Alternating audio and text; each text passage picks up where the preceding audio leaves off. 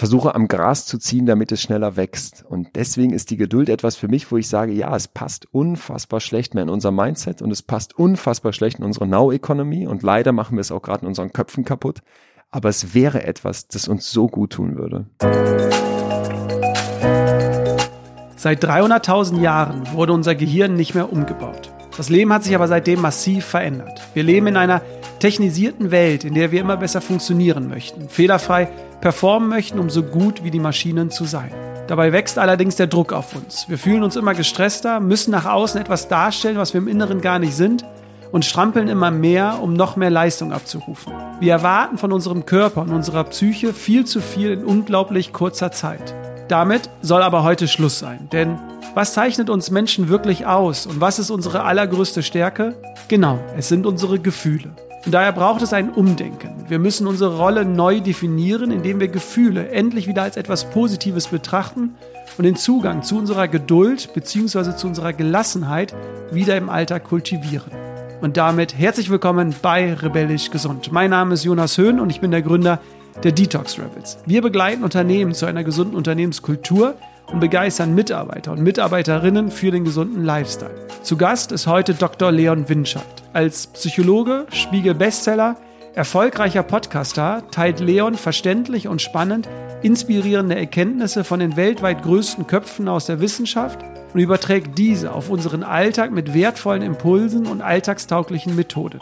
In unserem Gespräch erfährst du zunächst, wieso Gelassenheit für uns Menschen so wichtig ist wie wir aus unserer Ungeduld wieder den Zugang zur Geduld finden und was du konkret im Alltag dafür machen kannst. Warum es zum Beispiel dir helfen würde, statt immer nach vorne zu schauen, auch mal nach hinten zu schauen, um nicht immer nur durchs Leben zu rasen. Anschließend macht Leon die Tür zu unseren Gefühlen auf, da er behauptet, dass es gar keine negativen Gefühle gibt, sondern sie grundsätzlich im Alltag uns immer nur helfen. Wir brauchen lediglich eine andere Betrachtungsweise. Da er Gefühle als unsere Stärke im Vergleich zu den Maschinen betrachtet, erfährst du, wieso es so wichtig ist, sich nicht über Leistung zu definieren und sich immer nur mit anderen zu vergleichen, sondern eigentlich nur mit sich selbst. Mit Erkenntnissen aus den neuesten Studien und schönen Metaphern bringt Leon es auf den Punkt, wieso es wichtig ist, sich selbst im Alltag noch zu spüren und seine Rollen im Alltag auch mal abzulegen. Zum Ende unseres Gesprächs haben wir noch über Leidenschaft gesprochen, wie du sie aufbauen und formen kannst und verhindern kannst, dass sie dich ausbrennt. Eins kann ich dir heute versprechen. Du wirst Erkenntnisse aus Studien hören, die dich zum Staunen bringen. Und gleichzeitig erhältst du praktische Methoden für deinen Alltag, um einen Unterschied zu machen. Mich hat dieses Gespräch sehr stark zu einem Umdenken angeregt und Leon hat es wirklich geschafft, dass ich ihm stundenlang zuhören könnte. Ich wünsche dir deswegen jetzt ganz viel Spaß mit dieser Folge. Rebellisch gesund der Podcast von den Detox Rebels zu deinem gesunden Lifestyle. Leon, schön, dass du zugeschaltet bist. Leider nicht persönlich, dafür aber digital. Von wo aus bist du denn gerade zugeschaltet? Jetzt siehst du mich hier gerade in Münster und siehst hinter mir die schrägen Balken des denkmalgeschützten Hauses, in dem ich mit meiner Fünfer-WG, jetzt hätte ich fast gesagt Hause, ähm, es kommt nah dran, wir leben doch hier auch ein bisschen organisiert, aber fünf Jungs, es ist mitunter chaotisch. Also aus Münster in der WG. Ach, sogar fünf Jungs, hat's für eine Frau ja. nicht gereicht? oder? Äh? äh, wie auch immer man das jetzt werten möchte, so war es glaube ich nicht. Wir sind hier mein Bruder und sonst sehr enge Freunde und kennen uns seit Jahren, Jahrzehnten und deswegen ist das so gewachsen eher. Sehr cool. Wer dir auf Social Media folgt, weiß ja, du pendelst auch sehr viel durch Deutschland. Wo fühlst du dich denn zu Hause? Ist es Münster oder ist es Hamburg, Berlin? Wo fühlst du dich zu Hause? Oh, das ist eine sehr interessante Frage, weil ich so absolut kein Freund von Lokalpatriotismus bin. Also so dieses Münster-Tatort und dann am besten noch die Stadtsilhouette auf die Wade tätowiert. Das ist nicht meins, um ehrlich zu sein weil ich immer das Gefühl habe, wenn überhaupt sehe ich mich noch als Europäer, noch viel lieber sehe ich mich mittlerweile sehr inspiriert durch die vielen jungen Menschen, die sich für diese Welt einsetzen als, als Weltbürger und meine es gar nicht jetzt irgendwie hochtrabend oder mit allzu viel Tiefgang, sondern war eigentlich wirklich immer ein Freund von der europäischen Idee und dass es so grenzenlos ist. Und dann ist für mich Stadt sogar nochmal ein Level krasser, weil ich das Gefühl habe, ich bin doch Teil eines größeren Ganzen und möchte das auch gerne sein. Und deswegen würde ich mich vor allem in Europa zu Hause fühlen. Habe auch viel im Ausland gelebt in Europa und deswegen, ja, so in einer Stadt kann ich das gar nicht sagen. Sehr schön. Letzte Frage, bevor es äh, losgeht. Du bist ja super untriebig, ich habe es ja schon im Intro erwähnt. Wie stellst du dich eigentlich vor, wenn du gefragt wirst? Wer bist du, was machst du, wie, wie antwortest du? Es kommt sehr darauf an, wie lange ich mich mit der Person unterhalten möchte und ähm, was so gerade der Kontext ist. Aber witzig, dass du das sagst, weil ich letztens mit ähm, Atze Schröder ne, mache ich einen Podcast, wie du weißt, da kommen wir vielleicht später nochmal drauf. Und da hatten wir genau eine Folge zu diesem Thema, wie stellen wir uns eigentlich vor? Untergeordnet zu dieser größeren Frage, sind wir zufrieden mit uns selbst? Und ich finde, man geht ja dann ganz schnell in diese Labels rein ne, ich bin Psychologe, ich bin Unternehmer, ich bin aus Münster, ich weiß nicht, was man halt so aufzählt und irgendwie manchmal will man dann auch ein bisschen auf die Kacke hauen, was, was ich eigentlich immer eher unsympathisch finde. Und da haben wir uns gefragt, wie könnte man sich vielleicht auch mal anders vorstellen, ne? Und da war dann so die Idee, geh doch mal weg von diesen klassischen Etiketten und rede zum Beispiel über das, was du möchtest, das dich ausmacht. Und das fand ich total interessant. Also statt jetzt zu sagen, ich mache Podcast oder ich bin Podcaster, würde ich dann, glaube ich, eher sagen, ich stelle fest, dass in Deutschland unfassbar viele Menschen mit einem tierischen psychischen Druck durch die Gegend laufen und auch an ganz vielen Stellen dieses Thema Psychologie oder Therapie so ein riesiges Tabu-Schild anheften hat. Und dagegen möchte ich was tun und merke, dass das klappt und das beflügelt mich total und dann würde ich mich, glaube ich, eher mal so vorstellen. Ist dann vielleicht ein Satz mehr, aber wenn man Lust hat, sich mit jemandem auf der Party zu unterhalten, dann finde ich das eigentlich einen schönen Start, wenn ich jetzt nicht so viel Lust hätte, mich mit jemandem zu unterhalten, würde ich, glaube ich, sagen, ich bin Psychologe und dann laufen viele schon weg aus so einer Grundangst heraus, dass ich jetzt die Gedanken lese oder sie manipuliere. Aber es ist ja auch ein interessanter Fakt, weil ich gebe dir recht, dass viele Menschen sich über den Beruf identifizieren. Ich habe jetzt auch im Intro natürlich deine Berufsbezeichnungen aufgezählt, aber das äh, führt natürlich zu einem gewissen äh, Druck. Vielleicht kommen wir auch im Rahmen des, des Podcasts nämlich noch auf dieses Thema, was mal passiert, wenn wir uns nicht über den Beruf identifizieren, weil sich dann, glaube ich, ganz viele alleine fühlen, vielleicht auch nicht mehr wissen, wer bin ich eigentlich. Ne? Also deswegen, ich glaube, das wird ähm, spannend. Starten möchte ich aber mit einem ähm, anderen Thema und ich glaube, die Zuhörerin oder der Zuhörer oder auch du würdest ähm, mir recht geben, wenn ich sage, dass unser Alltag, unsere Umwelt, die wird immer schneller, ja, dank 5G, was es jetzt mittlerweile gibt, aber auch andere technologische Fortschritte führen dazu, dass unser Gehirn unter Dauerstrom ist, dass wir irgendwie dauergestresst sogar ähm, sind. Wie betrachtest du diese Entwicklung? Welche Herausforderungen siehst du oder auch welche Gefahr siehst du für uns Menschen und unser Gehirn hier? Also erstmal müssen wir uns klar machen, dass unser Hirn seit 300.000 Jahren nicht umgebaut wurde. So lange gibt es unsere Spezies Homo sapiens. Und wenn man dann mal eine kleine Zeitreise im Kopf macht und sich überlegt, wie war diese Welt vor 300.000 Jahren, wie sah das Leben der Menschen aus, dann wird, glaube ich, ganz schnell klar, dass da zwei Dinge nicht mehr zusammenpassen. Und zwar die Hardware, mit der wir ausgestattet sind, unser Hirn und dessen Aufbau und die Welt, in der wir uns heute bewegen. So, das ist erstmal eine Mammut-Herausforderung. Bestes Beispiel Angst. Unser Hirn wurde dafür gemacht, mit Angst auf Situationen zu reagieren, wenn zum Beispiel ein Gebüsch raschelt und da springt dann gleich der Bär raus und frisst mich auf.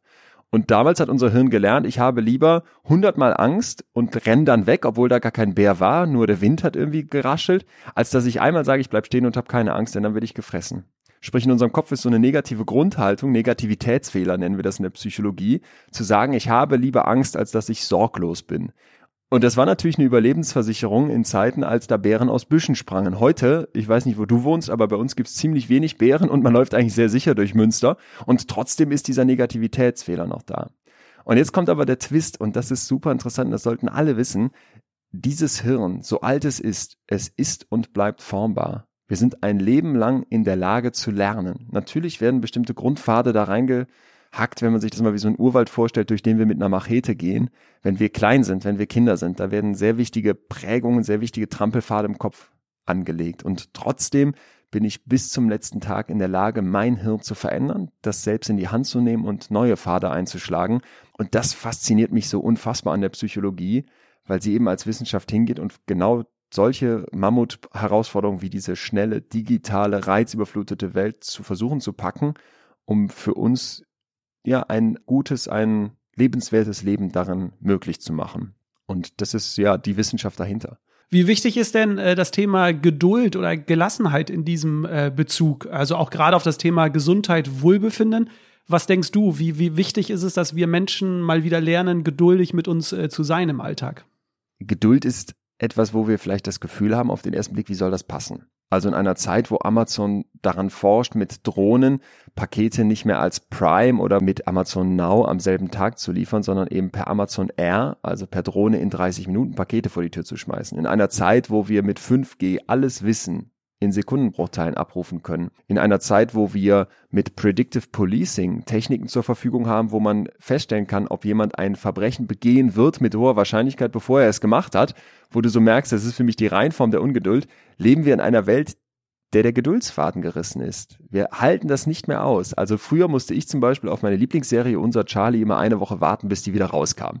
Heute hat sich die Anzahl der sogenannten Binge Racer auf Netflix. Also Binge-Watching kennen wir alle, gucken bis zum Kotzen, aber Binge-Racen heißt, ich gucke an einem Tag eine komplett neu erschienene Staffel einer Serie, hat sich verzwanzigfacht in den letzten Jahren. Also es sind viele Millionen Menschen, die genau das machen. Und ich glaube, dass uns wirklich gerade etwas abhanden kommt, nämlich die Fähigkeit abzuwarten.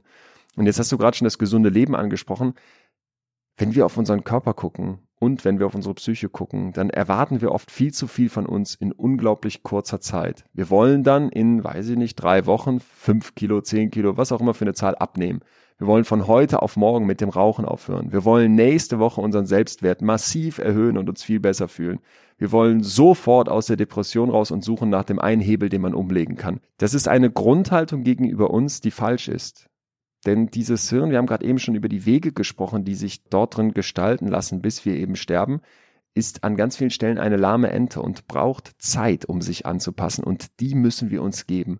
Und wir sind dazu in der Lage, denn es gibt mittlerweile unfassbar viel Forschung, die zeigt, dass man Geduld wieder kultivieren kann. Ich gebe dir sogar noch ein äh, krasses Beispiel. Du hast viele Beispiele aufgezählt. Äh, Flaschenpost. Innerhalb von äh, zwei ja, Stunden wird dir, werden dir Getränke geliefert. Das musst du dir mal vorstellen. Du gehst in den Kühlschrank oder in die Küche, dir fehlen Getränke und auf einmal innerhalb von zwei Stunden hast du wieder Nachschub. Das heißt, ich gebe dir recht, dass unsere Gesellschaft ja so ein bisschen dazu tendiert, direkt unsere Bedürfnisse irgendwie zu befriedigen. Das heißt, wir erwarten das auch beim Thema Gesundheit, beim Thema Zufriedenheit, bei Liebe. Wie viele wollen innerhalb eines Tages sofort die große äh, Liebe finden? Was würdest du aber sagen? Okay, auf der einen Seite entwickelt sich so unsere Gesellschaft, aber auch du mit deinen Büchern und Podcasts möchtest ja so ein bisschen vielleicht auch zum Umdenken anregen. Wie schaffen wir es denn aus diesem, aus dieser Ungeduld, die wir ja jetzt entwickelt haben, wieder geduldiger zu werden mit uns selbst und mit dem Thema Gesundheit. Auch die Geduld braucht natürlich Geduld. Wer jetzt den Fehler macht und sagt, ich fange jetzt mit der Geduld an, die ist ganz wichtig und die brauche ich jetzt ganz schnell, ist schon wieder im Hamsterrad und das klappt nicht. Es gibt aber super interessante Forschung und ich bin in den letzten zweieinhalb Jahren, in denen ich für mein Buch recherchiert habe, hingegangen und habe wirklich mit den absoluten Stars dieser Welt zu ihren jeweiligen Forschungsbereichen gesprochen. Das musst du dir so vorstellen, wenn du jetzt Musikfan wärst und du hast äh, Bock mit Beyoncé zu reden, schreibst du eine Mail und die antwortet. So ist es bei mir in der Forschung. Also ich schreibe meinen absoluten Weltstars und das Krasse ist, anders als wahrscheinlich Beyoncé, antworten die wirklich und haben dann auch Zeit für mich und erzählen mir von ihren Studien, erzählen mir von ihrer Forschung und das fließt alles dann bei mir zusammen und ich bin so dankbar dafür, das so machen zu dürfen, weil du manchmal wirklich die Weisheit von Jahrzehnten aus einem Superbrain dann serviert bekommst und für dein Leben mitnehmen kannst. Und ich denke sofort an einen Forscher, der Hal Hirschfield heißt und in den USA sich der Geduld widmet und versucht zu untersuchen, was passiert da eigentlich bei uns im Hirn? Und das ist hochinteressant, denn anders als viele glauben, gibt es in unserem Kopf nicht einfach ein Selbst, sondern jeder Mensch hat mal mindestens zwei Selbsts. Und zwar ein Selbst im Jetzt und ein Selbst in der Zukunft. Was hat Hell Hirschfield mit seinem Team gemacht? Die sind hingegangen und haben Leute in den Hirnscanner geschoben. Und dann haben die die gebeten, an sich selbst zu denken. Ne? Das kannst du dir vorstellen. Also Jonas rein in den Hirnscanner, denk mal bitte an dich selbst. So, und in dem Moment messen wir jetzt deine Hirnströme. Gucken uns an, was für Muster sind jetzt wie im Kopf aktiv. Nächste Aufgabe für dich, Jonas. Wir schieben dich wieder in den Hirnscanner und bitten dich jetzt an eine Person zu denken, von der du schon mal gehört hast, aber die dir fremd ist. Und zwar zwei Optionen hast du zur Auswahl, Natalie Portman oder Matt Damon weil du jetzt ein Mann bist, wurde das in den Studien so gemacht, dass die Männer eben den Matt Damon nehmen sollten. Jetzt musst du an Matt Damon denken. Das wird wahrscheinlich auch nicht ganz so einfach, aber das kriegst du auch hin. Kennst die Filme mit ihm und so weiter, Born-Identität und kannst dir ein Bild machen. Wir messen wieder die Hirnströme. Und jetzt, was erwartest du? Naja, es gibt Unterschiede, ne? Es ist irgendwie klar, oder? Also das, du, das wird anders in deinem Kopf aussehen, wenn du an Matt Damon denkst, als wenn du an dich selbst denkst. Und jetzt kommt der Clou dieser Studie. Wir schieben dich, Jonas, nochmal da rein und sagen, pass mal auf, jetzt denk bitte wieder an dich selbst. Nur bitte nicht jetzt im Hier und heute, sondern in zehn Jahren in der Zukunft. Und jetzt wird's krass, denn die Hirnströme, die wir jetzt feststellen, um das mal vereinfacht zu sagen, sind deutlich näher an Matt Damon als an dir selbst im Hier und heute. Das heißt, dein Kopf zerstückelt offenbar dein Selbst in ein Hier und Jetzt selbst, dem bist du nah, das bist ja du, der da so sitzt, und in ein Zukunft selbst, das dir offenbar so fremd ist, wie Matt Damon. Du hast schon mal davon gehört und ne, hast vielleicht auch was vor Augen und kennst irgendwie was, weiß, was diese Person machen könnte und so weiter, aber es ist dir extrem fremd. Und wenn man sich das erstmal klar macht, und der Hell Hirschfeld ist nur einer von vielen, die auf dem Bereich forschen, dass es dieses Zukunftsselbstwohl gibt in unserem Kopf, dann wird so viel klar. Dann wird dir klar, hey, warum soll ich jetzt im Februar ein Fitnessstudio äh, Abo abschließen und mich da abquälen? Vielleicht schaffe ich es noch, das Abo abzuschließen, aber warum soll ich dann auch noch im April dahin gehen, wenn ich doch nichts mit der Person zu tun habe, die im Sommer dann in vielen Monaten mit irgendeinem Sixpack am Strand glänzen möchte. Warum soll ich das machen? Ne, warum soll ich mir nicht jetzt ähm, Jennifer auf die Wade tätowieren lassen, weil das meine große Liebe ist, in dem Gedanken, dass vielleicht in zehn Jahren irgendwie jemand sagt, die Jennifer war es doch nicht, ich brauche eine neue oder ich habe eine neue und jetzt ist das Tattoo halt noch da. Warum soll ich jetzt Geld zurücklegen für die Rente, wenn doch in meinem Kopf irgendeine wildfremde Person dann in 30, 40, 50 Jahren die Kohle verprasst beim Cocktailschlürfen auf der Karibik? Also das ist halt der Punkt, den man sich erstmal klar machen muss dass dein Kopf in irgendeiner Weise mit dieser Zukunftsperson eine Beziehung hat, ist klar. Wir kennen die ungefähr, wir wissen ungefähr, wie sie aussieht, wir wissen ungefähr, was sie macht, aber sie ist uns längst nicht so nah wie unser Jetzt im Hier und Heute. Und das war finde ich erstmal augenöffnend, weil man sich dadurch eben so viel erschließen kann. Warum fällt uns das so schwer? Ne? Eben weil wir für eine fremde Person nicht dasselbe machen wie für uns selbst. Und jetzt kommt noch ein, noch ein ganz spannender Twist, denn du hast ja gefragt, wie kann ich das jetzt wieder hinkriegen? Wie kann ich denn die Geduld aufbringen, um zu sagen, ich warte im Hier und Heute, damit meine Zukunft selbst irgendwie profitiert, was ja bei allen großen Aufgaben wichtig ist. Bachelorarbeit fertig schreiben heißt jetzt auf Freizeit verzichten, um in drei Monaten den Abschluss zu haben. Rente heißt jetzt auf Geld verzichten, ne, um später nicht arm zu sein und so weiter. Dafür sind die hingegangen und haben Leuten in einem Experiment so gealterte Avatare von sich gezeigt. Kennst du diese, kennst mhm. du diese Apps, wo man so alte Fotos machen kann, ne? Und das war die relativ simple Technik, die die angewandt haben. Zugegeben, etwas komplizierter war es dann schon, denn die Versuchspersonen, die die genommen haben, konnten dann mit ihrem gealterten Ich sprechen. Also die bekamen ein sehr klares Bild davon, wie sie im Alter aussehen könnten und konnten irgendwie auch interagieren. Klar, es war jetzt kein freies Gespräch, aber man bekommt so ein Gefühl für dieses Zukunft selbst.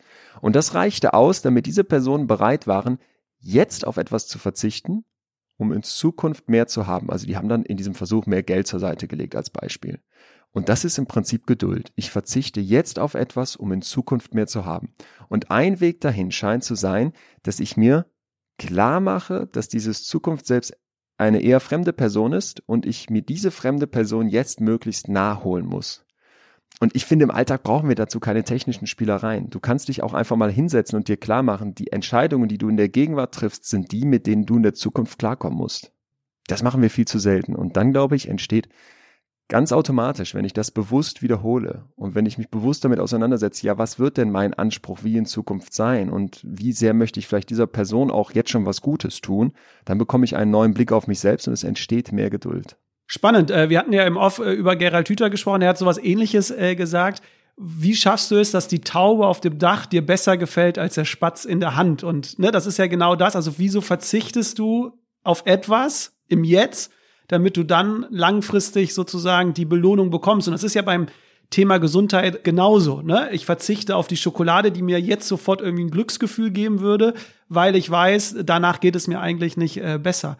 Ja. Denkst du denn, das hat auch was mit unserem Mindset, mit unserer Einstellung zu tun, mit unseren Erwartungen auch? Weil ich glaube, ein Thema, was das Thema Geduld angeht, wo wir es, glaube ich, brauchen, was uns tierisch Stress ist, ja, wenn wir mit anderen Menschen kommunizieren.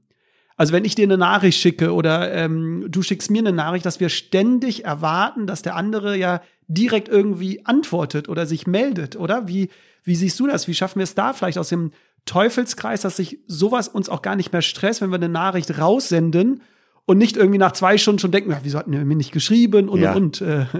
Wir haben eine unglaubliche Now Economy geschaffen. Also die Wirtschaft lebt vom Jetzt. Und gleichzeitig lebt auch unser Hirn immer mehr von diesem Jetzt. Und da muss man sich einfach klar machen, dass du ja nicht isoliert durch diese Welt läufst.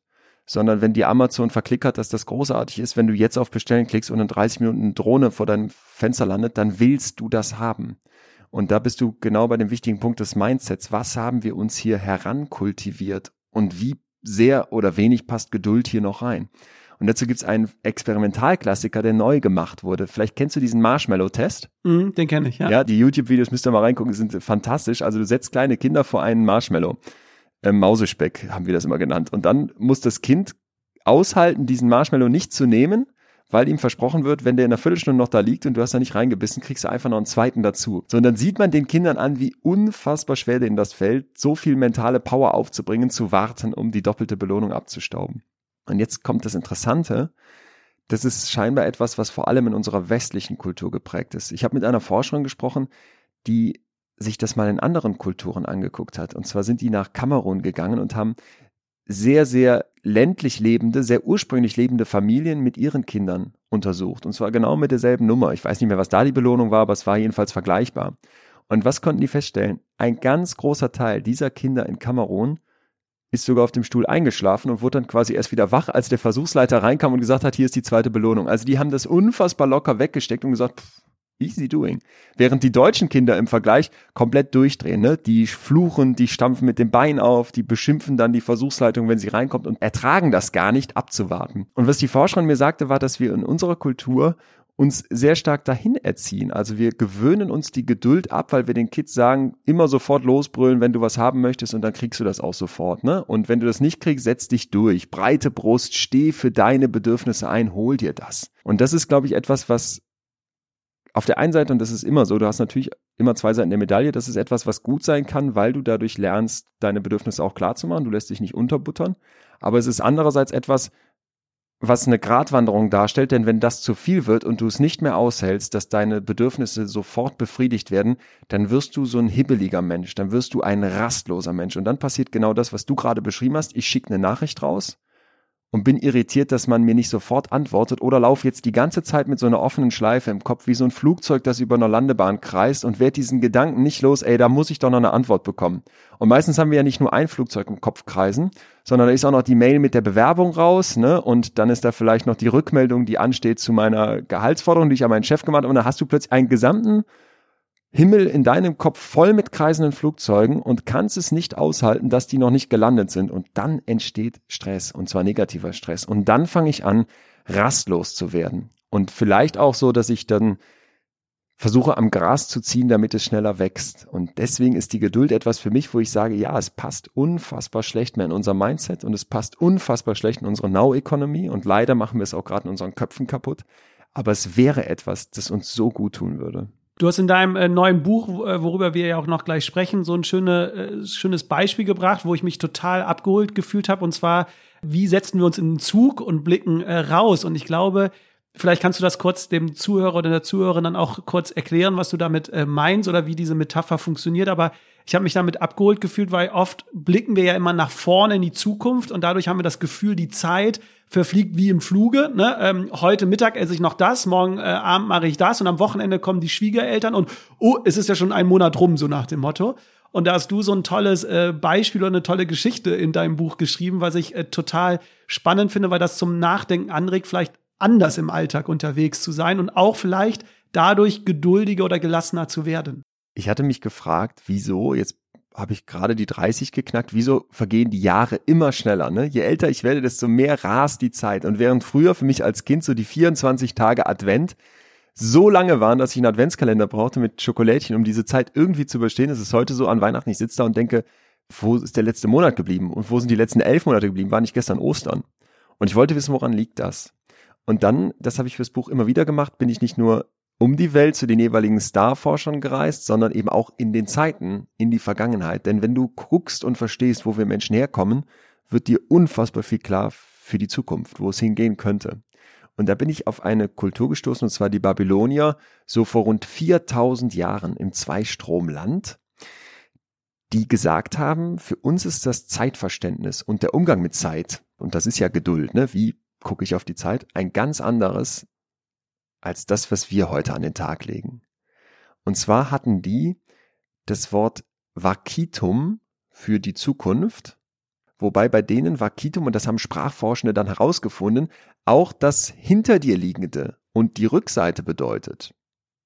Während Panatu, die Vergangenheit, so viel bedeutet wie das vor dir liegende, das Antlitz, das Gesicht, die Vorderseite. So, und das muss man mal kurz sacken lassen, weil das ist ja total gegen unsere Vorstellung von Zeit. Du hast es gerade angerissen. Für uns liegt die Zukunft vor uns und die Vergangenheit hinter uns. Wir laufen so einen Zeitstrahl lang mit dem Blick nach vorne, Richtung Zukunft. Und die Babylonier sagen jetzt, nein, klar, wir gehen auch auf einem Zeitstrahl nach vorne, aber wir gehen im Prinzip rückwärts der Zukunft entgegen. Wir gucken auf eine wachsende Vergangenheit.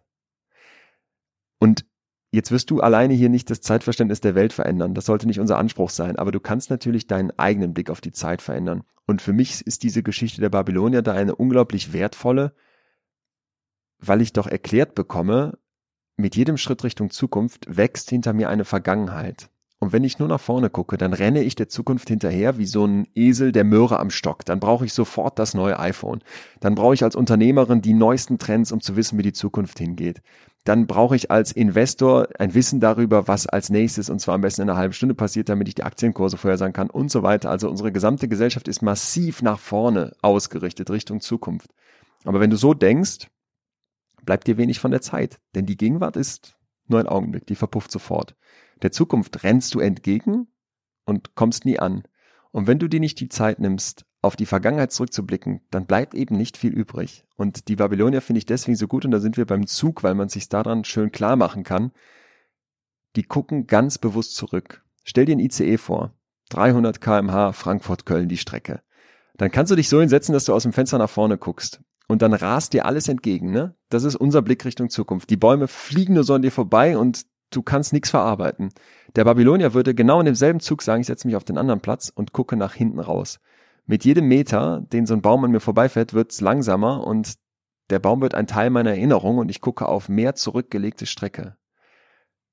Und das schätze ich total, weil man das für sich kultivieren kann. Wir reden ja heute über ganz viele kleine Hebel und Kniffe, die ich benutzen kann. Davon lebt ja eigentlich dieses Buch, was ich geschrieben habe. Und das ist eben einer, den ich dort an die Hand gebe, zu sagen, am Ende des Monats hinsetzen und du schreibst dir eine Line. Es dürfen auch zwei, drei Lines sein über Kleinigkeiten, die du in diesem Monat erlebt hast. Ne? Nicht das ganz Große, nicht, ey, ich bin 30 geworden oder ich habe geheiratet oder wir haben eine Firma gegründet oder was auch immer man Großes macht, sondern wirkliche Kleinigkeiten. Ne? Hey, das Erdbeereis, was ich jetzt endlich zum Frühlingsanfang bekommen habe. Hey, die Sachen, die ich im Garten gepflanzt habe. Hey, das eine Essen, was wir gekocht haben. Was passiert? Du lernst für dich im Alltag auf solche Kleinigkeiten wieder mehr zu achten, weil dein Hirn ja weiß, ich muss am Ende des Monats was aufschreiben können.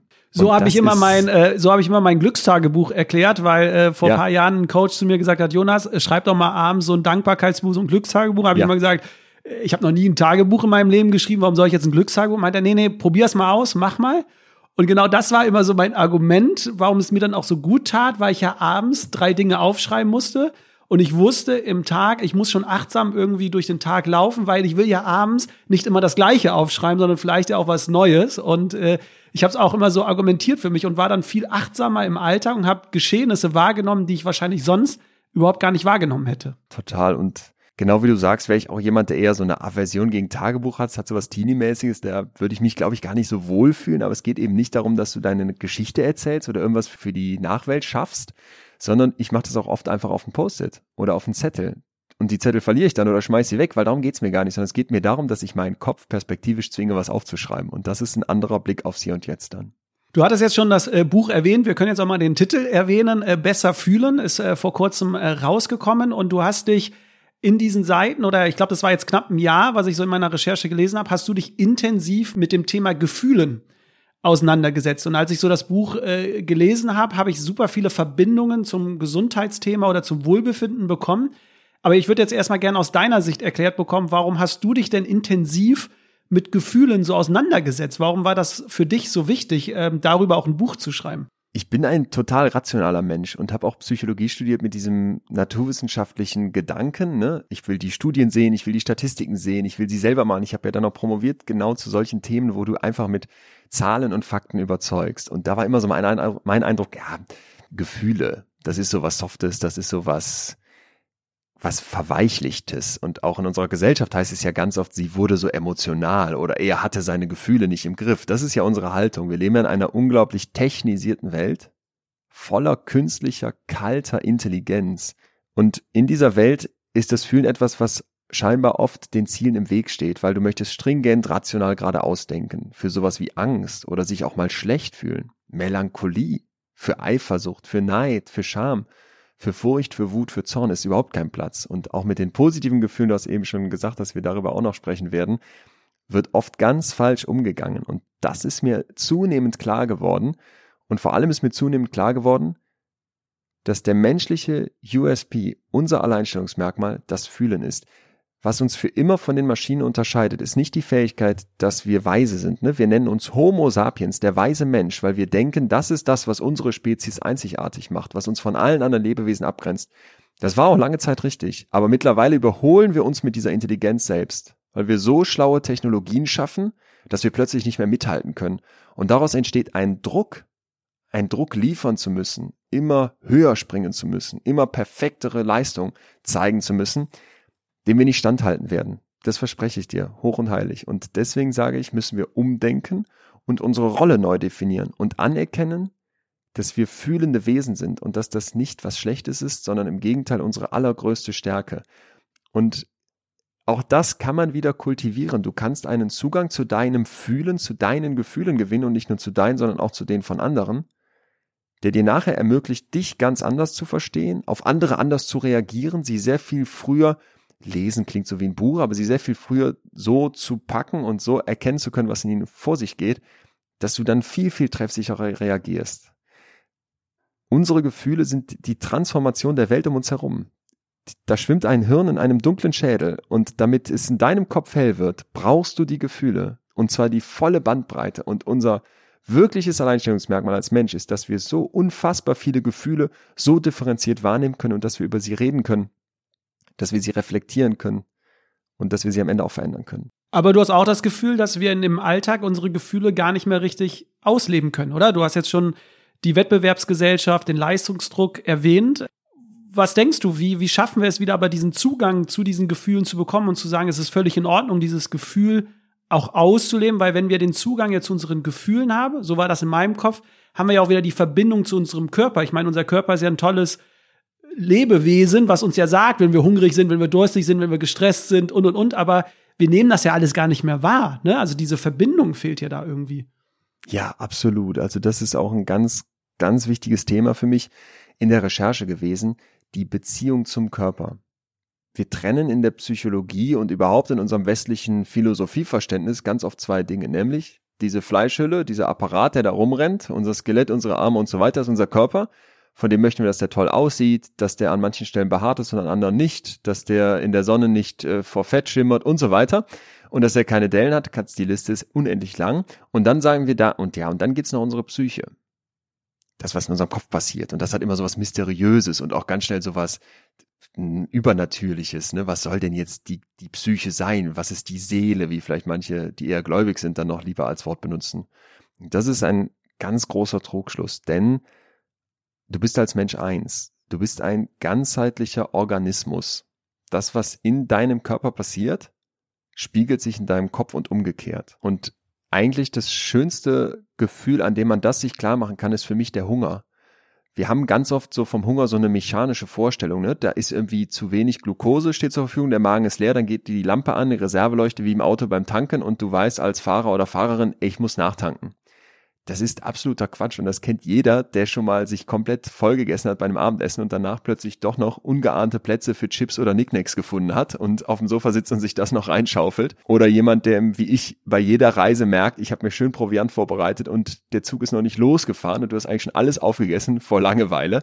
Also da scheint etwas ganz anderes unser Hungergefühl noch mitzubestimmen. Und auch hier zeigt die Forschung wieder unfassbar Verblüffendes. Wir sind mittlerweile auf dem Stand, dass Forschende versuchen, mit riesigen Apparaten künstlichen Stuhl zu synthetisieren. Ne, mal kurz sagen, das ist eine Idee. Also ich nehme menschlichen Stuhlgang, auf gut Deutsch Kacke, packe die da rein, synthetisiere bestimmte Mikroben daraus, presse die in Kapseln und gebe diese Kapseln, jetzt und jetzt kommt's, Menschen mit psychischen Störungen. Das heißt, ich versuche über den Darm, über die Darmflora eines gesunden Menschen, die ich extrahiere mit diesen Maschinen, jemandem, der psychische Probleme wie zum Beispiel Depressionen hat, etwas mitzugeben, was dann in seinem Darm wirkt und offenbar den Kopf wieder in den Griff bekommt. Also diese Verbindung könnte ja nicht krasser sein, wenn du jetzt auf die Idee kommst, dass du mit Stuhlspenden Depressionen heilen kannst. Wir stehen ganz am Anfang, aber die Forschung ist sehr vielversprechend. Dann finde ich, muss uns doch klar sein, dass das zusammengehört. Und die Mikroben, um nochmal auf die Tierchen in deinem Bauch zu sprechen zu kommen, die stellen Stoffe her, die du brauchst, die dein Hirn braucht. Einmal für den strukturellen Aufbau, um Zellwände herzustellen, aber eben auch, um zum Beispiel zu sagen, hey, wir haben genug Energie, um fokussiert zu sein. Hey, die nehmen Einfluss auf deine Stimmung. Fühlst du dich heute gut oder fühlst du dich schlecht? Hey, die nehmen Einfluss auf deinen Schlaf. Und die Liste ist unfassbar lang. Das heißt, da leben aber Millionen fremde Lebewesen in dir die wollen mit ernährt werden, die wollen mit die Balance in deinem Darm halten, die haben keine Lust auf Leitprodukte, keine Lust auf Farbstoffe, keine Lust auf Zusatzstoffe und die wirken dann in deinen Kopf.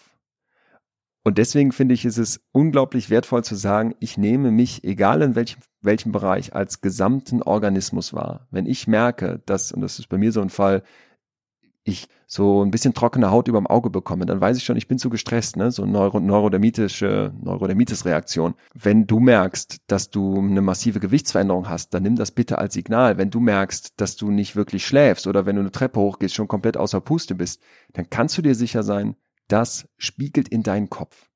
Und das hat deine Psyche mit im Griff. Und deswegen, ja, war ich auch so froh über die Einladung hier, weil ich glaube, dass das eben an ganz vielen Stellen, wenn man sich mit Gesundheit und auch mit gesunder Ernährung und Co. auseinandersetzt, noch viel zu wenig auf dem Radar ist, wie krass die Verbindung ist.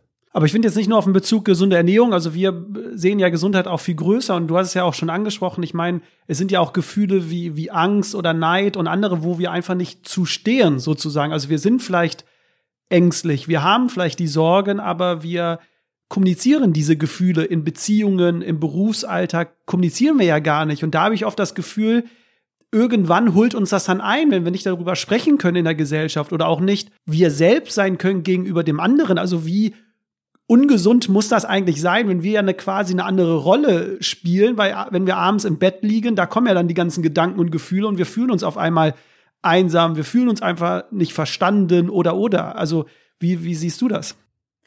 Erstmal muss man sich klar machen, wenn man solche Themen angeht, und du, du legst ja wirklich den Finger in eine ganz große Wunde von ganz vielen, und ich kenne das auch perfekt, dass wir uns immer fragen, warum? Warum machen wir das? Warum spielen wir überhaupt eine Rolle? Warum kaschieren wir uns? Warum verstecken wir uns hinter irgendwelchen Sachen, wo sich das doch eigentlich schlecht anfühlt? Und in dem Moment, in dem du dich nach diesem Warum fragst, wirst du ganz oft schon der Lösung einen großen Schritt näher kommen. So, und das Warum des Versteckens hat etwas mit unserem sozialen Zusammenleben zu tun. Du als Mensch bist ein hypersoziales Wesen. Ja, also ein Wolf ist ein soziales Wesen, weil er lebt irgendwie im Rudel und die gehen zusammen jagen. Eine Ameise auch, die bauen ihren, ihren Ameisenhaufen und auch Delfine, die zusammen schwimmen und sich organisieren und eine Jagd machen. Das sind alles soziale Tiere, aber wir sind nochmal so viel krasser, weil wir in Weltstrukturen zusammenleben, weil wir über dieses Zusammenleben reden, weil wir uns so heftig in andere hineinversetzen können, dass wir sogar deren Schmerz mitfühlen, ne, das ist nichts, was ich den Tieren pauschal absprechen möchte, aber ich möchte einfach darauf hinweisen, dass es bei uns einfach in extrem krassen Ausmaßen stattfindet. Und in diesem Zusammenleben ist es an manchen Stellen auch ganz wichtig, dass du eine Rolle nach außen da bietest, ne? Weil du würdest ja jetzt wahrscheinlich auch nicht in Jogginghose ins Gespräch in der Firma gehen, aber vielleicht sitzt du jetzt gerade in Jogginghose da und hast nur obenrum ein schickes Hemd an, weil das jetzt zu Hause keinen stört und du da gerne ich Jogginghose beweisen, trägst. ich habe eine Jeans an, aber ich hätte es dir auch so geglaubt, aber ähm, vom Grundsatz her wird klar, wir haben natürlich Situationen, wo wir eine Rolle spielen, nach außen was darstellen und in Wirklichkeit irgendwie anders sind. Und das muss okay sein. Ne? Denn wenn das nicht so wäre, würden wir hier in Sodom und Gomorra leben, dann würde jeder rumlaufen bei der Arbeit, wie er wollte, und wir würden mit, äh, uns wäre es egal, wenn wir Mundgeruch hätten, und uns wäre es egal, wenn man jetzt plötzlich da was über seinen Chef sagt, wo man sagt, das würde ich meiner Freundin zu Hause im Geheimen erzählen, aber eben nicht öffentlich. Also erstmal sich den Druck nehmen, ja, der Mensch nimmt Rollen ein, damit er in diesen sozialen Geflechten überhaupt funktioniert. Wo wird's jetzt gefährlich? Gefährlich wird's in den Momenten, wo ich diese Rolle kaum noch ablegen kann, beziehungsweise kaum noch zu mir wirklich selber komme und sagen kann, ja, in welchen Momenten bin ich denn ohne diese Rolle? Ne? Also schaffe ich es noch, abends da zu liegen und zu merken, ey, da hast du wieder allen und dir selber was vorgemacht heute. Eigentlich findest du diesen Beruf grauenhaft und die Beziehung läuft auch nicht. Das ist eigentlich auch noch ein gutes Zeichen, denn wenn ich jetzt so lethargisch werde und sage, selbst das erkenne ich nicht mehr, ne? Und ich richte mich in irgendwelchen Kompensationsmechanismen ein, und schrei dann meine Frau an, weil ich mir nicht zugestehen möchte, dass das hier nicht klappt. Oder ich melde mich bei der Arbeit permanent krank, weil ich gar keinen Bock mehr auf den Beruf habe, aber das nicht zulasse als Gedanke, dann wird's, dann wird's richtig gefährlich. Und deswegen ist mein Lieblingsbild eigentlich immer so eine, eine Seeoberfläche, in der wir alle stehen und wir alle haben einen Wasserball vor uns. Und dieser Wasserball beinhaltet bestimmte Sachen, die du vielleicht wegdrücken möchtest. Und jetzt drückst du ihn unter Wasser. Und jetzt kannst du dir vorstellen, jeder, der das schon mal wie ich als Kind im Schwimmbad auch gemacht hat, der weiß, je tiefer ich den runterdrücke, umso schwieriger wird es, den festzuhalten und umso größer wird die Kraft, die ich aufbringen muss, um den runterzudrücken. Und ich würde mir eigentlich gesellschaftlich wünschen, dass wenn wir uns alle in so einem See stehen sehen, da viel mehr Wasserbälle an der Oberfläche schwimmen würden. Einmal, weil wir selber Sachen nach außen lassen und da kann man ja mitspielen. Man muss ja nicht alles offenlegen, aber man darf sich vielleicht bestimmten Freunden gegenüber öffnen. Man darf sich auch mal einer fremden Person gegenüber öffnen, weil es kann auch oft unfassbar viel bewegen. Aber ich darf eben manchmal diesen Wasserball nach oben lassen und sollten das, wir sollten das, glaube ich, grundsätzlich öfter tun, als wir es bisher tun, um uns den Druck zu nehmen, dann tatsächlich nicht mehr zwischen der Rolle, die wir in manchen Situationen einnehmen, und dem, was uns wirklich ausmacht, unterscheiden zu können.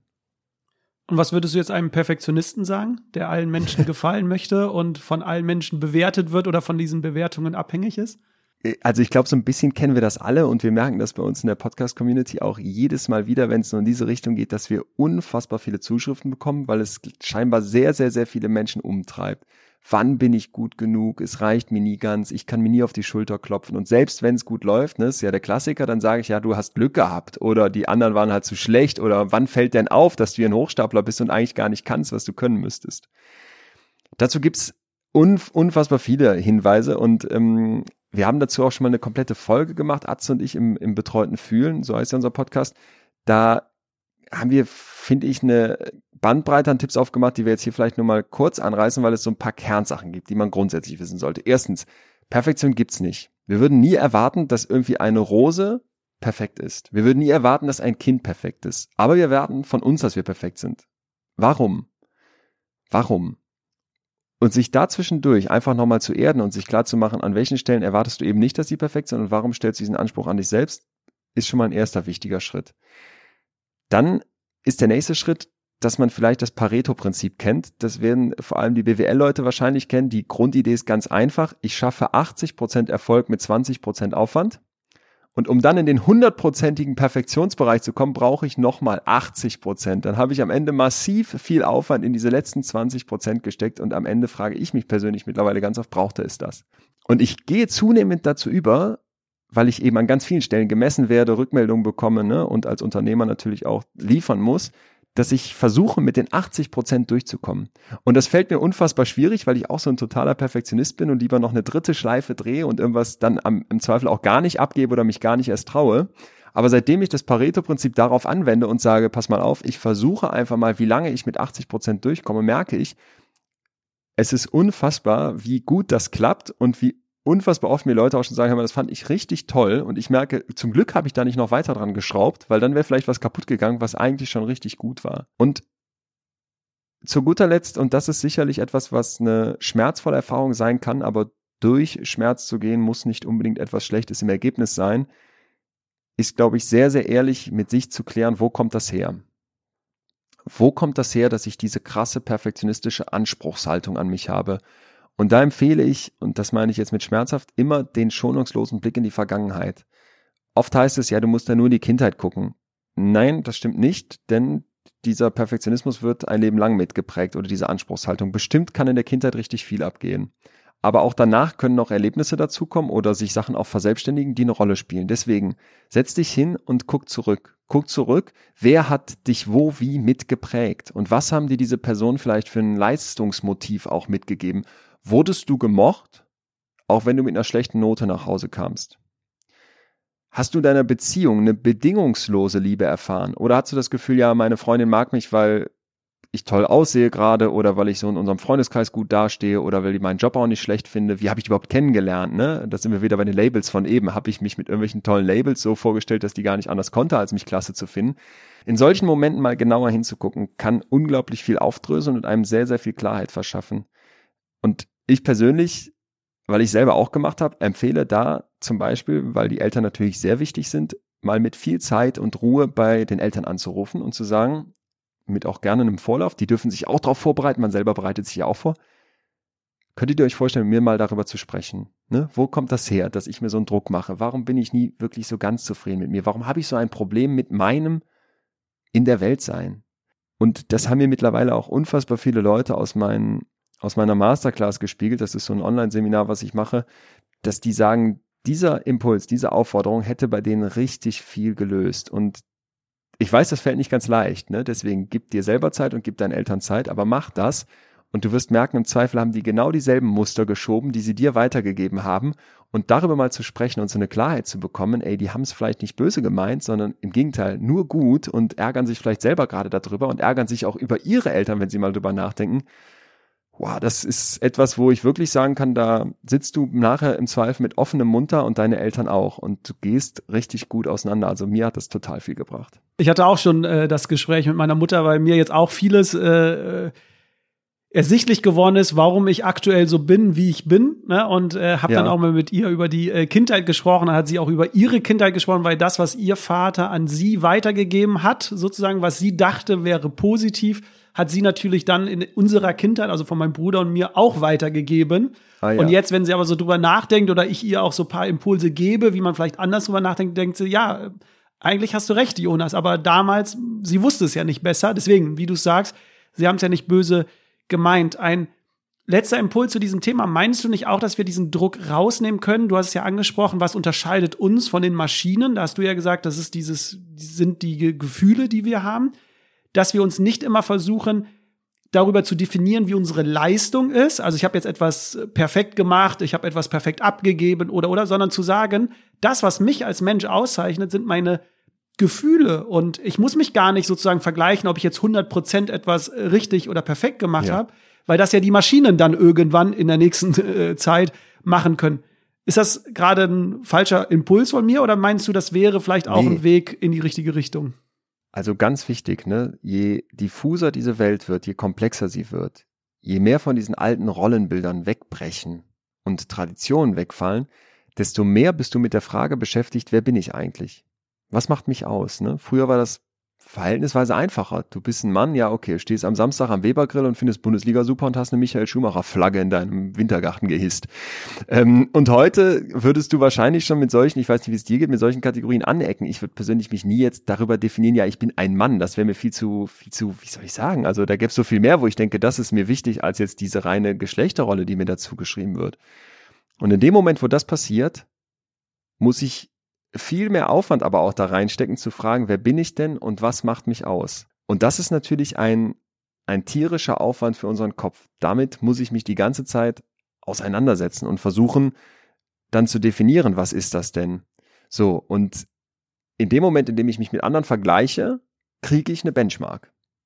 Deswegen ist dieses Vergleichen in uns drin. Der Affe wollte früher wissen, kriege ich hier eigentlich genug Beeren im Vergleich zum Rest der Horde? Wenn nein, ist das gut, wenn ich mal links und rechts gucke, weil wenn alle die Hand voll haben und ich habe nur drei, drei Stück bekommen, dann mache ich was falsch. Ne? Vielleicht muss ich mich mal wieder mit irgendwem kloppen, um einen anderen Platz in der Hackordnung zu kriegen. Und es ist ja auch nicht falsch, sich mit anderen zu vergleichen, denn ganz oft, ich weiß nicht, wie es dir geht, aber ich kann da total viel Motivation draus ziehen, indem ich mich mit bestimmten Leuten vergleiche, merke ich, ach, guck mal, was die geschafft haben und das spornt mich an. Aber die Frage ist, wie viel vergleiche ich und in welchen Bereichen vergleiche ich mich. Wenn das Vergleichen zu viel wird, wenn mir das so aus der Hand rutscht, wenn ich gar nicht mehr anders kann, als mich darüber zu definieren, wie ich in Relation im Vergleich zu anderen stehe, dann wird mein Selbst ziemlich wenig, ne? Weil ich plötzlich nur noch gucken kann, wo stehe ich eigentlich? Ja, ich brauche aber jemand anders, der mir den Spiegel vorhält. Und am besten nicht nur ein, sondern am besten drei, vier, fünf. Und dann kann ich sehen, ach guck mal, ich bin schlechter als der, was die Instagram-Follower angeht. Und ich bin schlechter als die, was das Muttersein angeht. Und ich bin schlechter als der, was das Gehalt angeht. Und der hat noch ein viel dickeres Auto, obwohl der viel weniger arbeitet als ich. Boah, bin ich ein Loser. Wenn du dich jetzt mit einer von dieser Personen vergleichst und sagst, guck mal, da meine Freundin, ich finde, die macht als Mutter richtig viel, richtig gut. Davon schneide ich mir eine Scheibe ab, ist das doch toll. Und warum soll ich da nicht hingucken dürfen? Aber wenn sich das so verselbstständigt, dann wird es irgendwann kritisch. So, und der zweite Punkt ist eben in dem Moment, in dem ich sage, ich vergleiche mich eben nur mit anderen, nehme ich meinem Kopf die Möglichkeit, auch reflektiert auf mich selber zu gucken. Und es gibt Untersuchungen, das fand ich hochinteressant, leider nur mit einer kleinen Stichprobe, aber da wurde eben gezeigt, dass alte Menschen weniger mit anderen vergleichen und offenbar mehr mit sich selbst. Und das ist auch so eine Idee, die uns vielleicht erstmal komisch vorkommt, weil warum soll ich mich mit mir selbst vergleichen? Ich bin ja wieder eins, ne? Wo, wobei wir aber sofort wieder bei den zwei selbst sind und sagen, nein, das macht dich ganz viel und ganz verschiedene Facetten aus und du hast eine Vergangenheit, du hast eine Zukunft, also kannst du auch aus verschiedenen Blickwinkeln auf dich gucken. Und jetzt stell dir eine Joggerin vor, die sagt, hör mal, ich gehe hier, wir haben hier in Münster so eine Promenade durch die ganze Stadt, wo früher die Stadtmauer war, ich gehe da joggen. Eine mit sich zufriedene Joggerin, die wird auf sich gucken und sich fragen, wie gut war ich vor vier Wochen und wie gut war ich vielleicht vor zwei Jahren und wie gut war ich gestern, als ich einen stressigen Tag hatte im Vergleich zu heute. Die wird weniger darauf gucken, wer überholt mich hier alles. Ne? Und mit uns selbst vergleichen ist ein unglaublich wertvoller Schritt, um zu gucken, wo entwickle ich mich hin? Du bekommst ja eine, eine Kompassnadel, um zu gucken, geht die Reise dahin, wo ich möchte? Und es nimmt dir den Druck, dich mit den anderen zu vergleichen, wo du immer wen findest, der höher, weiter, besser springt als du. Natürlich kannst du auch im Vergleich mit dir selber mal ablosen.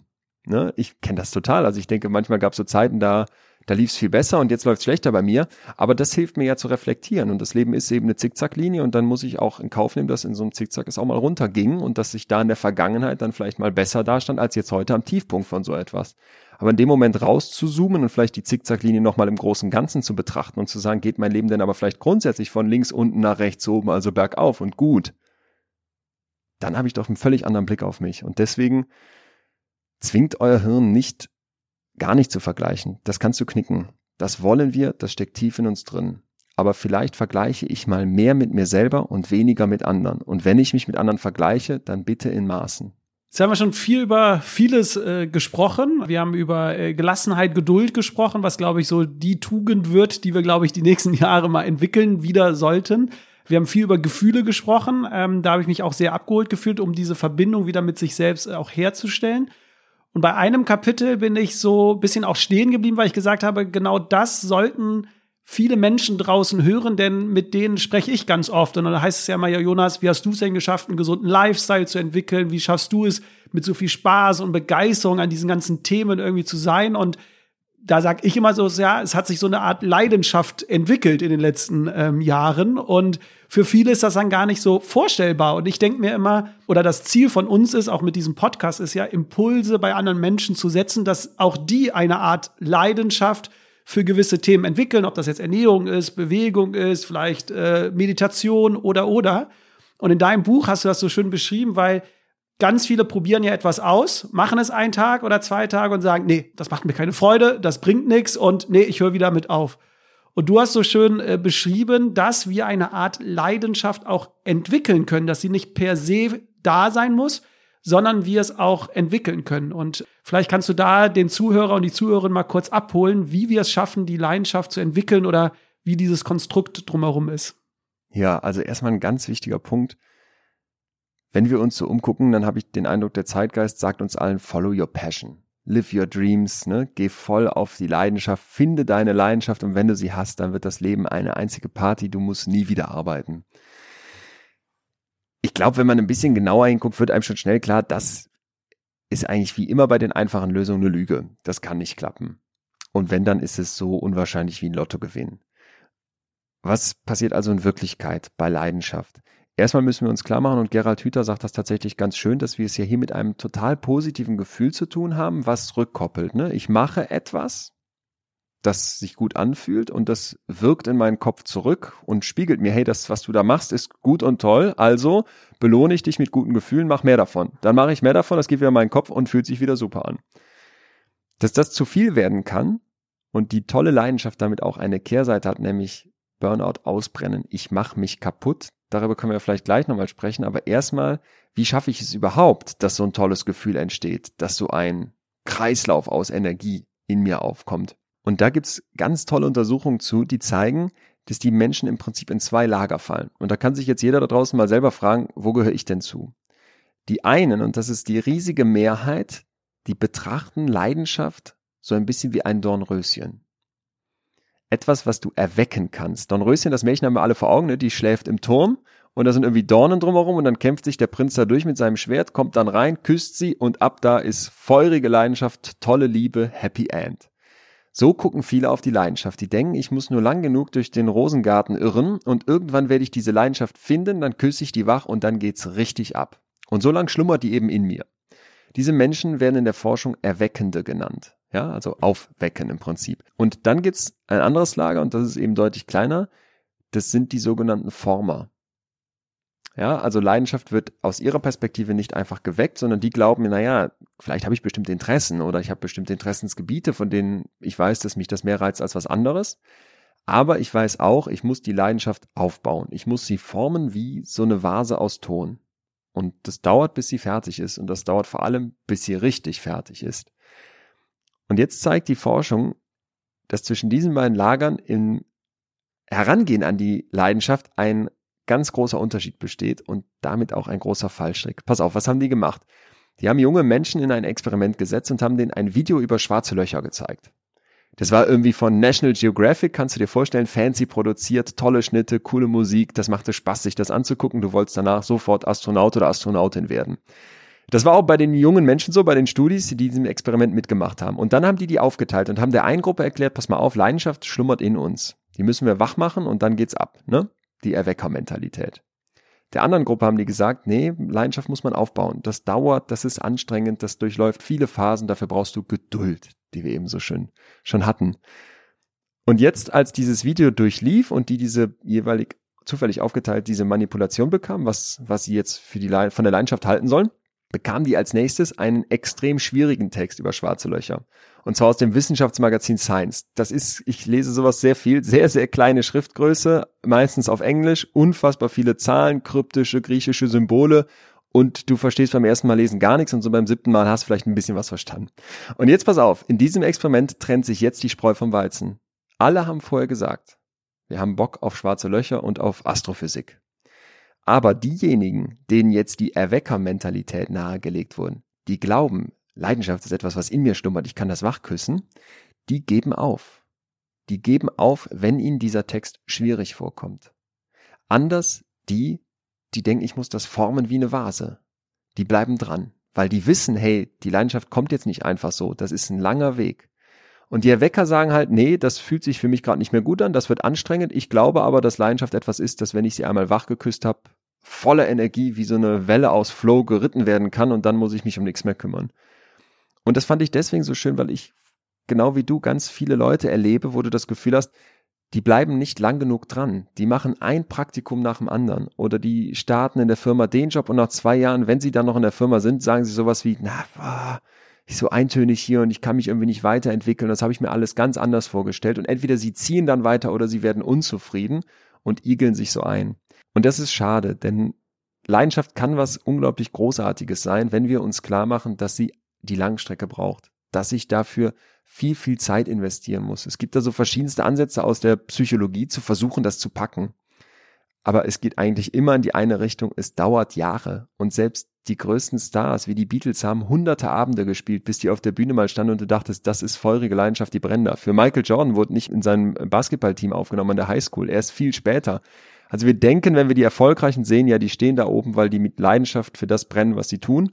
Und das kostet die kaum Energie. Und übersehen dabei, wie viele, viele Jahre, Stunden, Wochen und so weiter, die vorher schon Blut, Wasser und Rotz geheult haben, bis die da oben standen. Also Leidenschaft aufzubauen, kostet Kraft. Und das finde ich ist erstmal ein ganz wichtiger Punkt, weil ich glaube, dass das einen von diesem Rastlosen befreien kann. Und was wunderschön ist wiederum, und da komme ich nochmal zu diesem selbstverstärkenden Prozess vom Anfang zurück zur Leidenschaft, wenn so diese erste Schwelle genommen ist, dann können wir uns das vorstellen wie ein kleines Feuer, ne? Dann kannst du dir vorstellen, dann springt der Funke über und dann geht vielleicht so das erste kleine Holz, fängt knistern an zu brennen.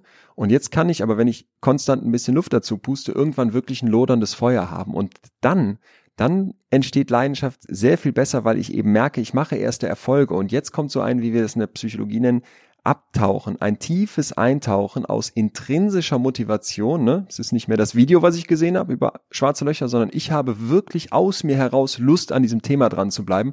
Und dann beginnt so ein Deep Dive und dann entsteht Wissen in der Tiefe und Können in der Breite zu diesem Thema. Und das ist etwas, was eine unglaublich positive Erfahrung ist. Deswegen bin ich Fan der Leidenschaft, wenn man sich eingesteht, dass es bis dahin viel Zeit braucht.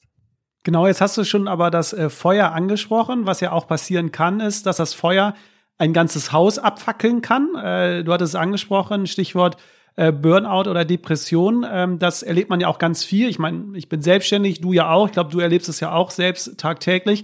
Wir lieben das, was wir tun, wir brennen dafür, aber es kommt dann auch irgendwann die Phase oder der Punkt, an dem wir sagen, äh, wir sind gerade zu viel drin, ne? wir können gar nicht mehr abschalten, wir können gar nicht mehr andere Dinge machen, weil wir zu sehr in dieser Leidenschaft. Und das muss jetzt nicht nur der Beruf sein, sondern ich glaube, das geht ja auch ganz vielen, die Fitness machen in ihrem, in ihrem Hobby und dann aber überhaupt gar nicht mehr den Punkt sehen, wo es viel zu viel wird, wo es extrem wird.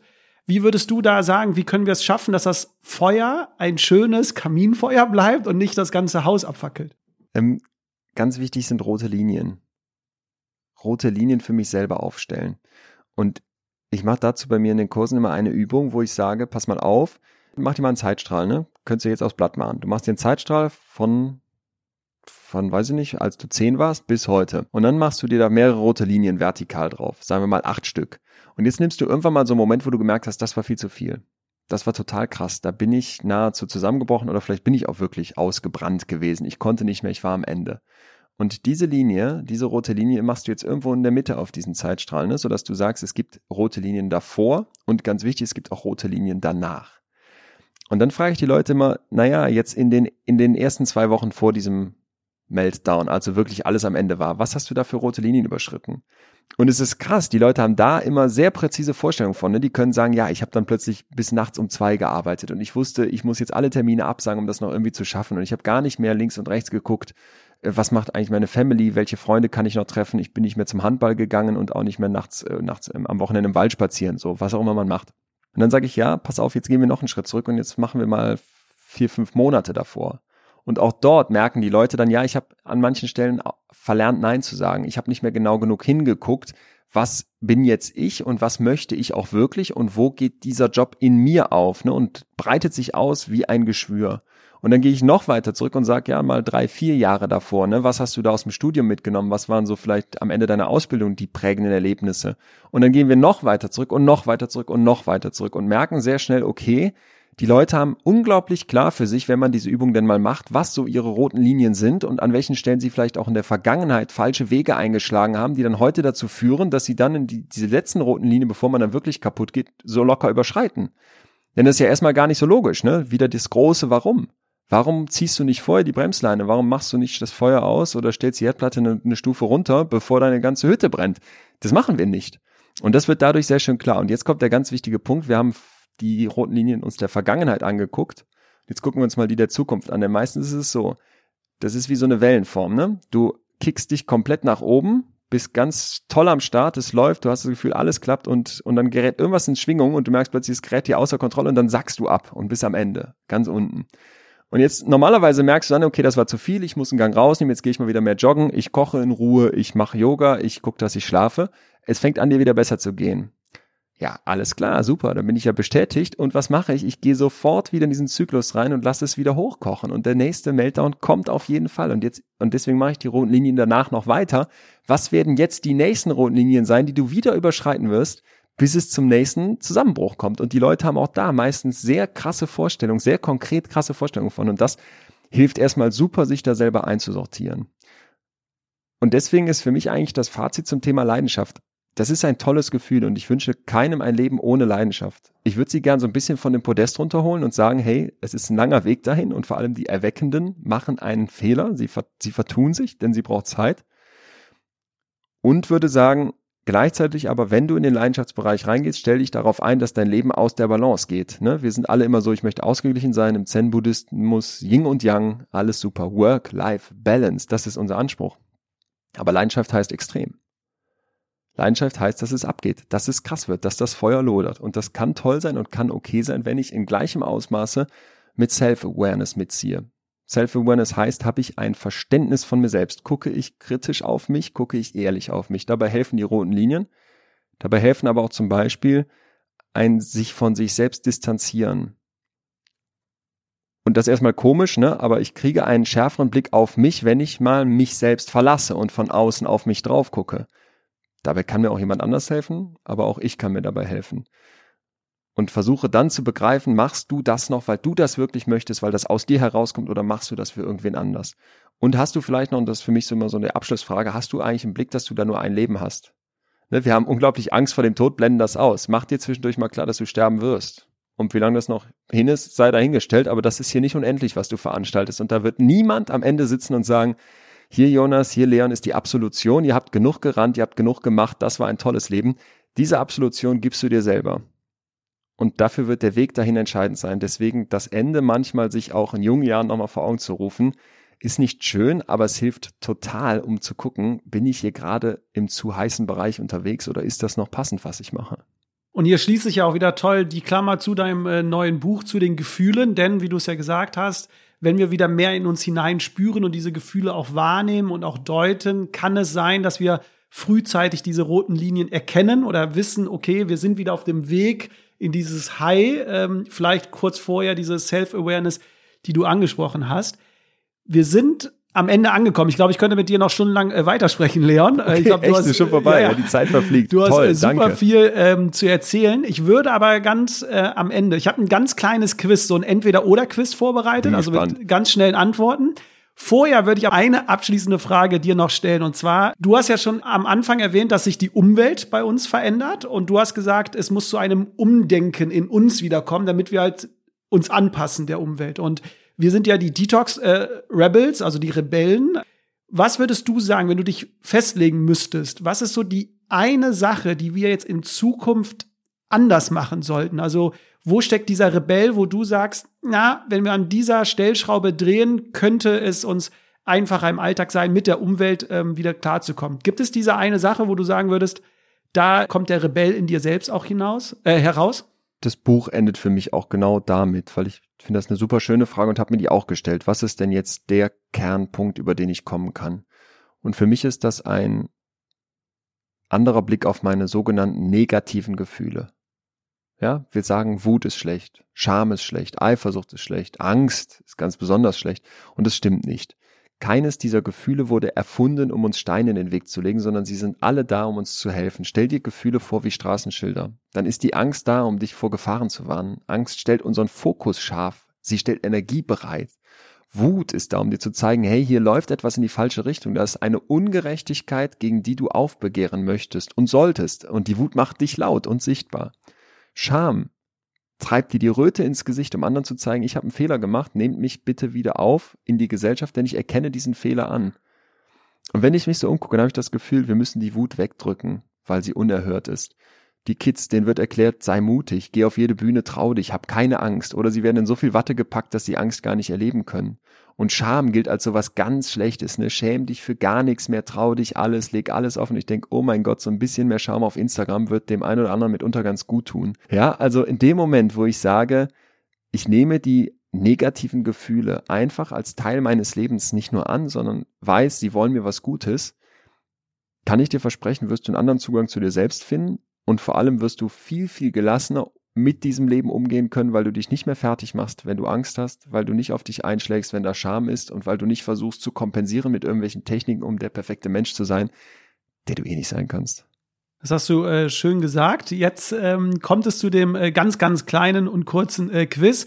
Okay, Super wäre es, also, also du kennst wahrscheinlich entweder oder, ne? Ja, ja. Äh, relativ schnelle ja. Antworten, aber vielleicht kannst du es auch kurz erklären, warum du dich vielleicht dann für okay, die Antwort äh, entschieden hast. Ähm, fangen wir an. Powerbank oder Powernap? Powerbank.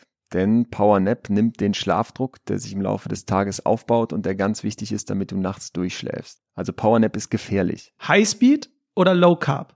Ha, äh, Highspeed. Ich ähm, esse gerne auch High Carb Zeug und äh, versuche das dann auf dem Rennrad wieder wegzufahren. Ich weiß, das ist eigentlich nicht der beste Weg, aber äh, hinzu kommt, dass ich hier in Münster einen äh, großen deutschen Internetanbieter habe, den ich gerne hier nenne, Vodafone, die so ein schlechtes äh, Internetgeschwindigkeit zur Verfügung stellen, dass ich oft mir nichts sehnlicher wünsche als Highspeed. Brainstorming oder Brain Food? Äh, Brainstorming, weil es gibt Brain Food natürlich, darüber haben wir eben kurz gesprochen, aber es ist noch sehr, sehr unklar, was da wie am meisten hilft. Aktuell deutet die Forschung vor allem auf eins hin, nämlich Vielfalt. Dieser riesige bunte Zoo in deinem Darm braucht verschiedene Sachen, damit alle satt werden. Und da gibt es beim Thema Brain Food so viele fiese Produkte, wo ich genau wittere, dass dir versprochen wird, ey, ist diese eine Fischkapsel und du wirst die nächste Klausur bestehen und übermorgen auch noch, äh, weiß ich nicht, wie Superman aussehen. Uah, Finger weg. Also ganz klar kein Brain Food. Online oder offline? Offline, so oft wie es geht. Ganz, ganz tolle Untersuchungen gibt's dazu, die mittlerweile zum Glück auch mal experimentell zeigen, nicht nur in Korrelation, sondern wirklich Ursache-Wirkung herausfinden dass wenn du es schaffst, das zu reduzieren, wir reden hier nicht von null, ne? Ich will auch nicht zurück in den Wald und mein Handy wegschmeißen, aber wir reden von einem Drast, nein, noch nicht mal von einem drastischen, wir reden von einem so reduzieren, mach's weniger, dass das für deinen Kopf unglaublich gut ist. Deswegen, wenn es geht, offline. Meeting oder Me-Time? Äh, für mich ist Meeting, wenn das auch beinhaltet, dass ich andere Menschen treffen darf, gerade in Corona-Zeiten, ganz oft Me-Time. Ich habe das große Glück, mit ganz, ganz fantastischen Köpfen zusammenarbeiten zu dürfen, bei uns in der Firma, aber auch sonst fürs Buch mit einer tollen, mit einer tollen Lektorin bei Rowold, mit, ähm, mit tollen Köpfen, die mir sonst geholfen haben und so weiter. Also das ist, ist großartig und deswegen ist für mich ein Meeting ganz oft auch Me-Time. Letzte Frage. Der frühe Vogel fängt den Wurm oder der frühe Vogel kann mich mal? Auf jeden Fall zweiteres. Ich hasse morgens. Okay. Lieber Leon, äh, vielen Dank für deine Zeit. Vielen Dank für die ganzen wertvollen Impulse. Wer mehr über dich erfahren möchte, du bist unter Leon Windscheid, ich glaube, auf allen gängigen äh, Social Media Plattformen aktiv. Du hast, du hast ihn ja auch schon mehrmals angesprochen mit Atze Schröder, einen äh, super tollen äh, Podcast, Besser fühlen. Du hast auch noch einen eigenen äh, Podcast in extremen Köpfen, äh, so heißt er. Ich glaube sogar, du hast sogar ein neues ähm, Projekt noch am äh, Start, was das Thema äh, Podcast angeht. Ja, ich habe einen Podcast mit dem WDR, der heißt Besser so, aber ich habe noch etwas, was ich eben, fällt mir gerade auf, mehrmals genannt habe und das ich nicht so jetzt hier stehen lassen möchte, ohne dass man weiß, was gemeint ist. Und zwar diese Online-Sachen, die ich anbiete, das sind äh, Masterclasses, wo man genau in diese Themen, die wir heute besprochen haben, sehr, sehr tief eintaucht mit einem umfangreichen Workbook, Übungen und Live-Sessions mit mir. Das heißt WeMind mit Y. Also wer da mal Lust drauf hat, wemind.de. Genau, wird alles äh, verlinkt in den Show Notes und wie oh, gesagt, ein neues Buch ist ja jetzt äh, erschienen, Besser äh, fühlen. Du hast auch noch andere Bücher geschrieben, aber Besser fühlen ist gerade das aktuellste, kann ich wirklich äh, sehr empfehlen. Es ist auch sehr kurzweilig, also man liest äh, sehr gerne ähm, durch. Ich glaube, ich habe alles gesagt, Leon. Und du bist so umtriebig. Ja, ich meine, wir können auch über, ja, äh. wir können über tausend Sachen reicht. sprechen, die du da hast. Aber ich glaube, das sind so die wichtigsten. Nein, das sind die Herzensprojekte, absolut. Ja. Genau. Super. Leon, vielen Dank Toll. dir, liebe ja, Zuhörerin, lieber Zuhörer, egal wo du bist. Einen schönen Tag. Macht's gut. Leon, bis bald. Alles Gute. Bis dahin. Danke, dass ich da sein durfte. Alles Gute. Tschüss. Danke dir. Ciao.